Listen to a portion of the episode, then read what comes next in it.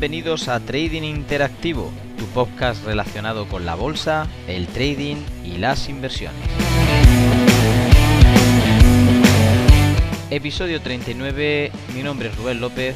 En el día de hoy hablaremos acerca de la teoría de Dow, algo indispensable si quieres dedicarte al trading.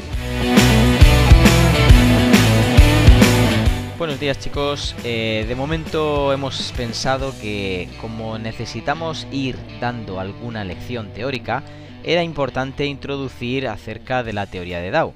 Al menos, pues bueno, explicar en qué consiste, las fases que la completan, pues acerca de las tendencias y sobre todo el cómo aplicarlo de una forma sencilla.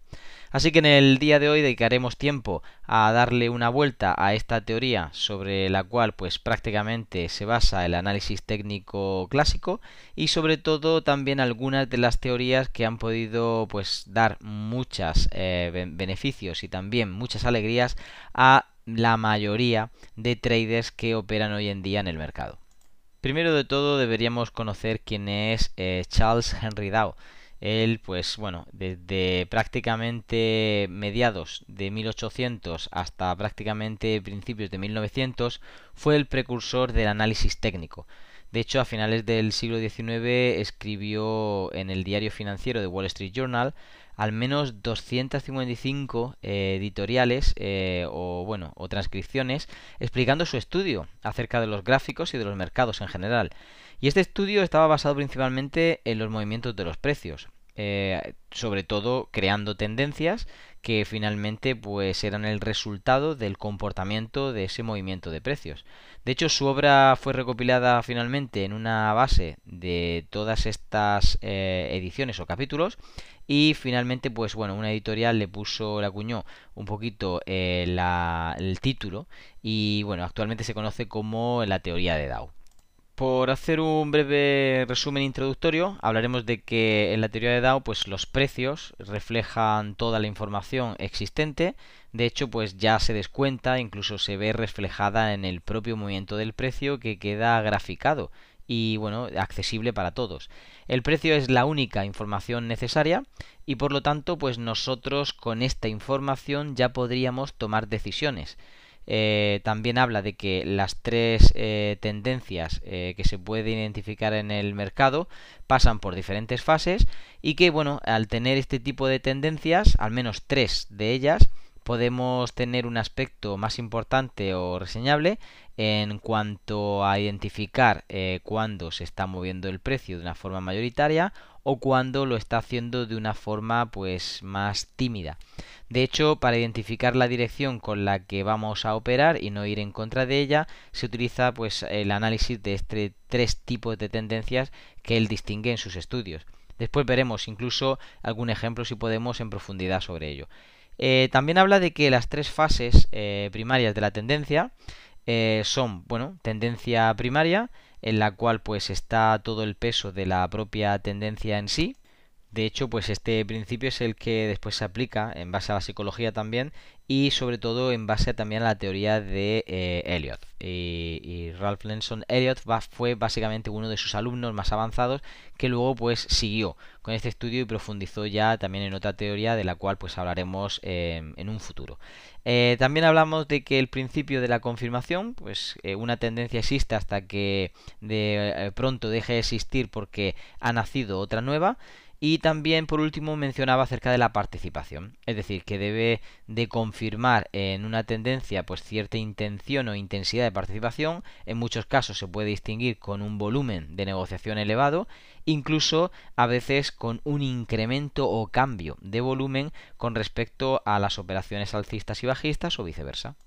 Con respecto a los movimientos y las tendencias, pues eh, Dow lo que destacaba es que existen tres tipos de movimientos o secuencias y como antes ya avanzamos, pues una es la tendencia primaria, que es básicamente la tendencia de fondo, la tendencia residente de un activo y que suele referir a movimientos mayores, lo que nosotros llamamos en el argot macro. Y obviamente su duración pues debería estar escalando al menos un año o más y bueno, también tenemos subdivisiones temporales macro-micro y por lo tanto pues destaca en este caso una tendencia secundaria. Mm, siempre que se produce dentro de la principal con, con sentido contrario, pues nos puede ayudar a identificar algún movimiento de retorno, de retroceso. También pues suele identificarse con movimientos intermedios cuya duración va desde días a semanas, incluso puede llegar a meses, pero obviamente siempre va a tardar mucho menos que la tendencia primaria. Por último encontramos los microimpulsos o tercera tendencia o tendencia terciaria, que bueno, refieren a estos últimos movimientos que tienen más ruido de mercado que otra cosa, pero que todavía pueden en franjas temporales menores proveernos de ciertos movimientos interesantes, pues ya que aunque sean de menor duración, incluso de menor distancia o avance, todavía pueden estar dando pues ciertas alegrías. Estos suelen durar pues un máximo de 2-3 semanas máximo, eh, pero por lo general trabajan en un rango de un marco temporal o incluso por debajo de esto. Pueden ir relacionados a lo mejor en franjas temporales eh, de 4 horas, de 1 hora, incluso pues llegando a diaria, pero como digo pues no pasando ni siquiera de las 3 semanas. Eh, alguna observación interesante que podemos hacer es que la tendencia primaria o principal pues como hemos mencionado anteriormente, eh, abarca todo lo que es el macro, se puede visualizar muy bien en, velas diarias, en este caso si estamos utilizando las candlesticks, y podemos ver la evolución, incluso también en el semanal, de lo que ha sido pues la tendencia del año. En una tendencia secundaria estaríamos posiblemente bajando una temporalidad menor, eh, como digo, a lo mejor entre 4 horas diario más o menos sería para poder visualizarla. Estaríamos viendo lo que sucede en rango de, de, algunos meses. Y luego, por último, pues estaríamos viendo en un rango del precio, como digo, de máximo 3 semanas y con franjas temporales incluso por debajo de esas 4 horas, que podrían ser la franja horaria, eh, lo que serían los movimientos que a favor o en contra de la tendencia principal o secundaria, pues todavía estaríamos reconociendo que hay un microimpulso, es decir, un avance del precio pues eh, que crea una microtendencia. Pasemos ahora a la explicación sobre las fases. A ver, eh, Dow lo que explica es que hay tres fases eh, para cada tendencia primaria. De hecho, lo distingue de una forma muy sencilla. Habla de una fase de acumulación, una fase de tendencia o desarrollo y finalmente una fase de distribución. En la tendencia primaria alcista, por ejemplo, la fase de acumulación es aquella donde pues empezamos a ver que las ventas no tienen el control, ya que irrumpen ciertas compras y van pasándose de una mano a otra de bajistas alcistas el control y finalmente pues hay un desarrollo de la misma. La fase de la tendencia en desarrollo es normalmente cuando vemos pues varios impulsos alineados, incluso fuerza e intensidad en el precio hacia una dirección y finalmente pues tenemos la fase de distribución donde bueno eh, se suele distinguir porque eh, si estamos en una tendencia alcista veremos que el precio se frena, se pone en rango, incluso pues hay cierto pánico donde la gente empieza a deshacerse de sus posiciones y crea por lo tanto ciertas ventas. De hecho, como digo, pues se puede aplicar este tercer principio con la parte de psicología eh, de masas, en el que pues se ve como cuando todos ven que no evoluciona el precio hacia un sentido, empiezan a tomar posicionamientos en sentido contrario, incluso deshacerse de, de lo que ya tienen, y esto lo que hace de alguna forma es provocar que el movimiento sea en este caso con sentido contrario.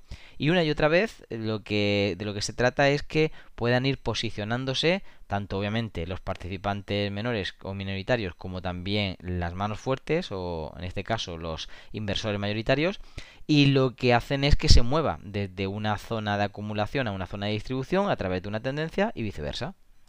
Por último, me gustaría mencionar eh, algunos elementos o incluso factores de, aplicación a la hora de, poder trabajar con la teoría de Dow. Aunque es muy sencilla, antes de comenzar yo creo que podríamos resaltar algunos aspectos a tener en cuenta. Por ejemplo, el marco temporal del operador.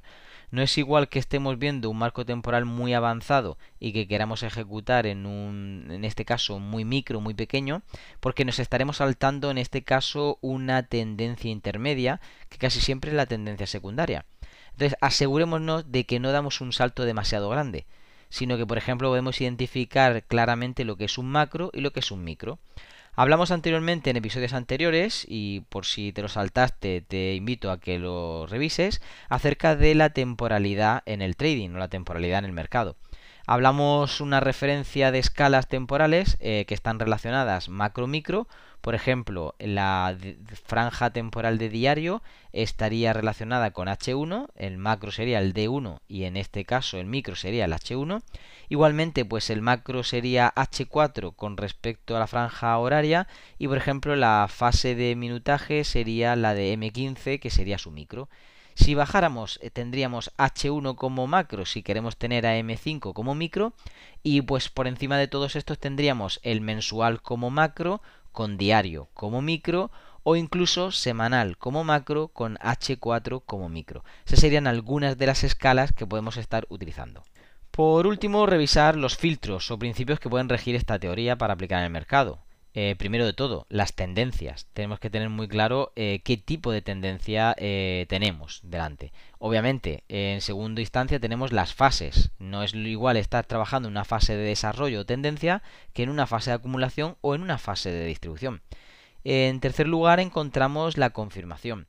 Si nosotros no estamos teniendo alineado lo que serían los movimientos principales con respecto a esa dirección de mercado, es mejor no operar, porque posiblemente el mercado no esté dentro de una tendencia secundaria a primaria o de primaria a secundaria o viceversa. Y por último, destacar la participación, es decir, el indicio de que existe eh, pues más gente que quiere realizar lo mismo. En este caso hacemos una referencia, un guiño a que se podría ver a través del volumen. No es el único y obviamente no es lo único infalible, sino que el propio precio ya te puede indicar en base a las formaciones, en base a esa estructura que pueden hacer, en base a los movimientos, bueno, en algún caso pueden aparecer expansiones que nos pueden ayudar a identificar que efectivamente hay intensidad, hay participantes y el empuje del precio va hacia ese lado. Y bueno, por último, simplemente por resumir o tener en cuenta, pues yo añadiría la gestión, ya que esta va a ayudar a que nuestras probabilidades finalmente se pongan de nuestra parte. Y bueno, hasta aquí el repaso que queríamos hacer de la teoría de DAO. Espero de que aquellos que no la conocieran, pues por lo menos les haya podido aclarar algunos conceptos y aquellos que ya la conocían, pues simplemente repasarlos y poder aplicarlos de una forma más eficiente si cabe. Y nada, os espero en el siguiente episodio y se despide de ustedes Rubén López deseando que tengan un feliz trading.